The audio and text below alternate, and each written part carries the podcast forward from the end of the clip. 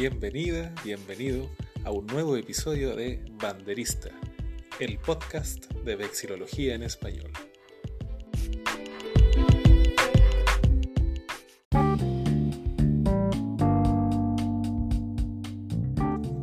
Ayer conversábamos acerca de lo que estudiaba la vexilología, para qué sirve, qué cosas miramos nosotros.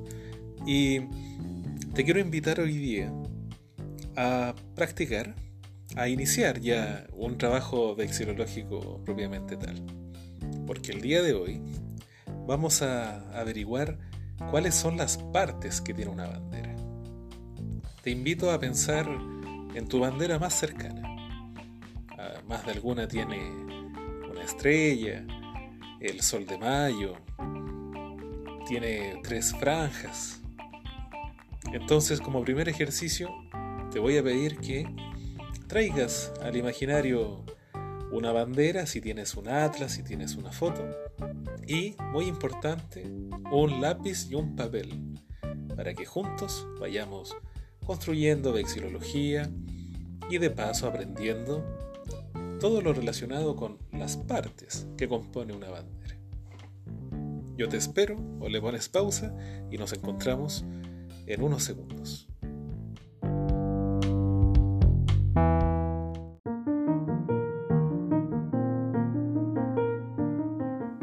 Listos entonces para iniciar. Eh, yo también tengo aquí al frente mis materiales. Empecemos entonces por dibujar un pequeño rectángulo, ¿eh? no, no muy grande. Yo aquí tengo un lápiz pasta negro, ¿cierto? En una hojita de cuaderno, si quieres, te puedes guiar por, por los cuadritos, si es un cuaderno típico eh, cuadriculado, si no, así al ojo, ¿cierto? Pero tiene que ser un rectángulo. Vamos a ver más adelante que hay banderas que no son rectangulares, pero como un primer ejercicio, ocupemos la, la forma general. Eh, si te fijas bien, un rectángulo, ¿cierto? Como cualquier cuadrilátero, tiene cuatro lados. Pero en la bandera, cada uno de estos lados tiene un nombre, un nombre bien particular. Si te fijas bien, eh, podríamos decir que la bandera a simple vista, la que tú y yo dibujamos, tiene una línea recta a la izquierda y una línea recta a la derecha. Esas son las verticales.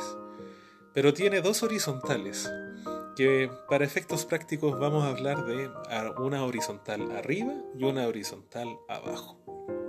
Entonces, si suena muy complicado, vamos de nuevo. En el rectángulo que dibujaste, fíjate en las líneas verticales. Una está a la izquierda, la otra a la derecha. Y ahora fíjate en las horizontales, que una está arriba y la otra está abajo. Una vez hecho esto, te voy a pedir que te fijes en las dos horizontales.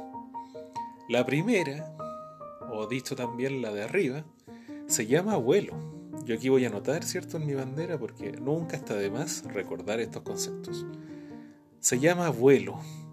y aquí varios vexilólogos tienen algunas apreciaciones. Se llama vuelo porque es como cuando uno mira y la bandera pareciera que estuviera como volando en el tiempo es una forma de también de entenderlo muy bonita por lo demás. Es como donde la bandera se mueve, o en términos prácticos, la parte de arriba, pero es el vuelo.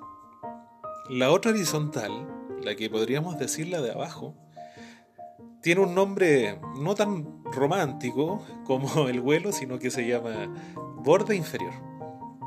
Interesante que hasta el día de hoy no, no aparece como una propuesta acerca de un, nombre como más romántico, un poco que permite imaginar, sino que la parte de abajo de la bandera es más concreta, borde inferior. Entonces tenemos el vuelo arriba y el borde inferior abajo. O para efectos más simples le puedes llamar borde. Pero ahora fijémonos en las líneas verticales de nuestro rectángulo.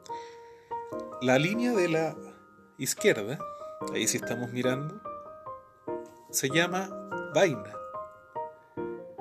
Con B corta, ¿cierto? Al igual que el licor tradicional, vaina. interesante.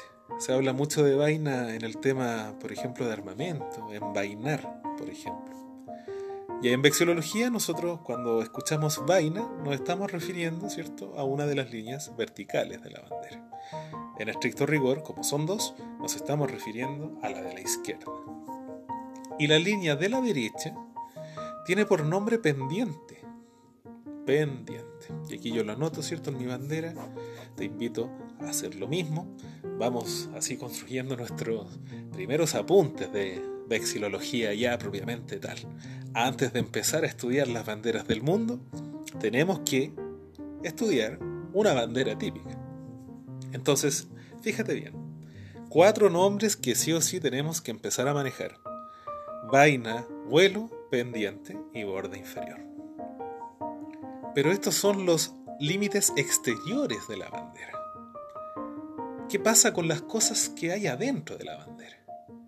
Si hay, ¿Dónde va la estrella, por ejemplo? un cuadrito azul, en el caso de la bandera chilena. Entonces, mucha atención porque vamos a ir analizando poco a poco cuáles son ahora las partes del interior de la bandera.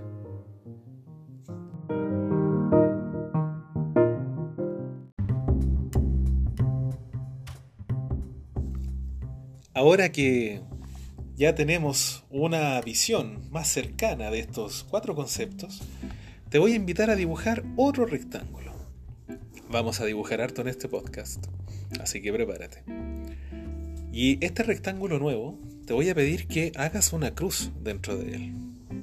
Una cruz que toque las dos líneas horizontales y verticales. Nuestros amigos de República Dominicana, por ejemplo, podrán reconocer ya su bandera. Debiera quedarte un rectángulo con cuatro cuadritos chiquititos. Esos cuadritos chiquititos se llaman cantón. Entonces, si comparo en mis apuntes eh, los diversos conceptos que vimos, a esos cuadritos ahora usted le puede poner nombre. Por ejemplo, cantón alasta, que es el cantón, el cuadro, ¿verdad?, que va a estar más cerca de la vaina. Cantón albatiente. Ah, entonces, el cantón, ¿cierto? Que va a estar más cerca del pendiente. No te abrumes si suena un poco enredado estos conceptos, porque es recién el segundo capítulo. Ya más adelante, ¿cierto? Los trabajaremos y se nos harán, dentro de este apasionante viaje por la vexilología, conceptos de uso cotidiano. Entonces, mira tus rectángulos, ¿cierto? Y quiero compartir una pregunta que yo me hago cuando vemos aquí nuestras banderas, ¿cierto? Que estamos dibujando. ¿Dónde van estas banderas? ¿Dónde van soportadas? ¿Dónde se enganchan? Entonces ahora vamos a finalizar este episodio presentándote los accesorios. Es como, no sé si recuerdan antiguamente los comerciales, eh, sobre todo en la época navideña que decían ahí, un juguete por ejemplo, y venía con muchos accesorios y decía no se venden por separado. Bueno, en este caso, para los efectos prácticos viene todo junto. Así que mucha atención. Vas a dibujar una línea larga. Le puedes hacer, ¿cierto? Puede quedarte un poco gruesa o delgada. Lo importante es que sea una línea vertical. Y vas a hacer el típico dibujo de una bandera, ¿cierto? Un rectángulo pegadito a esta línea que hiciste. Lo que acabas de hacer si estás en la Tierra, se llama asta. Entonces voy a poner aquí en mis apuntes asta. Pero si estuviéramos en un barco, porque en los barcos, y en su minuto hablaremos de vexilología naval, también izan banderas.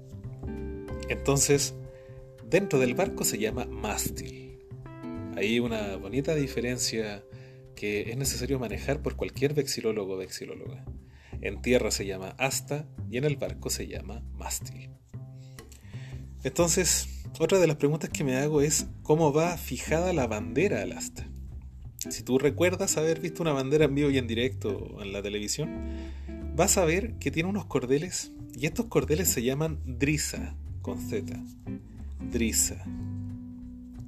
Y si afinamos aún mayor, eh, con mejor sentido la mirada, afinamos ahí nuestra bandera, te podrás dar cuenta que algunas astas tienen como una punta particular.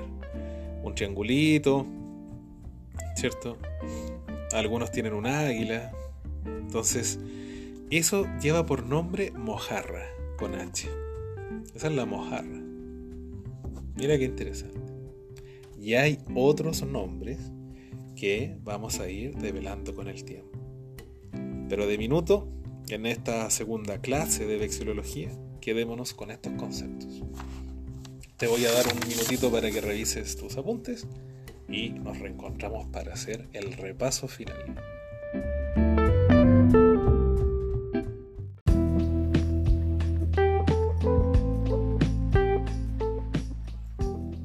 A compartir ahora mis apuntes. Vamos viendo cómo eh, ha quedado registrada la información eh, de una forma gráfica, ¿cierto? Es uno de los desafíos que yo me planteé al iniciar este podcast, es cómo difundir vexilología eh, de una forma auditiva. Ese ejercicio ha sido muy interesante. Entonces vamos viendo. Tenemos el rectángulo, ¿verdad? Con cuatro líneas y ya sabemos que estas líneas tienen nombres particulares. Las líneas verticales divididas en izquierda y derecha y las líneas horizontales divididas en arriba abajo. La línea vertical de la izquierda, conocida como vaina, y la línea vertical de la derecha, conocida como pendiente. La línea horizontal de arriba como vuelo y la línea horizontal de abajo como borda inferior. Vimos también que la bandera tiene unos espacios que son interiores, Hacia la vaina se llama alasta y hacia el pendiente se llama albatiente. Alasta y albatiente.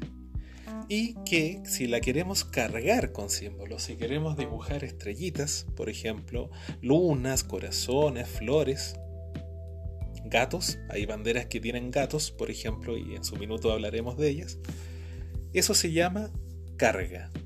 La bandera de Chile tiene como carga una estrella en el cantón, cantón, que eran los cantones, vamos repasando, ¿cierto? Divida su rectángulo en cuatro, cuatro cuadritos, ¿cierto? Y ya tendrá usted los cantones. Ahora, no son los únicos conceptos que vamos a trabajar, pero para un inicio, ¿cierto? Son pertinentes, porque recordemos también que la bandera tiene unos accesorios, que en algunos casos se venden por separado, pero aquí no que son el asta, que es cierto la vara con el que se ocupa para ser izada, que si estamos en la tierra se llama asta y que si estamos en el barco se llama mástil. Tenemos que esta bandera también va unida al asta con una triza, el cordelito que ayuda a fijarla, y que en la punta del asta generalmente se decora con un símbolo muy bonito que se llama mojarra. Puede ser un cóndor, puede ser un águila, puede ser una forma abstracta. Interesante, ¿no? Muchos, muchos apuntes. Yo por mientras voy escribiendo aquí en paralelo y con el tiempo vamos a ver cómo nuestro, nuestra hojita o si en el futuro nuestro cuaderno comienza a llenarse de color, llenarse de formas, buenos diseños y sobre todo a llenarse de un conocimiento vexilológico que es muy entretenido de estudiar y mejor aún de compartir. Cuídate mucho, nos vemos en un próximo episodio de Banderista, el podcast de vexilología en español. Hasta la próxima.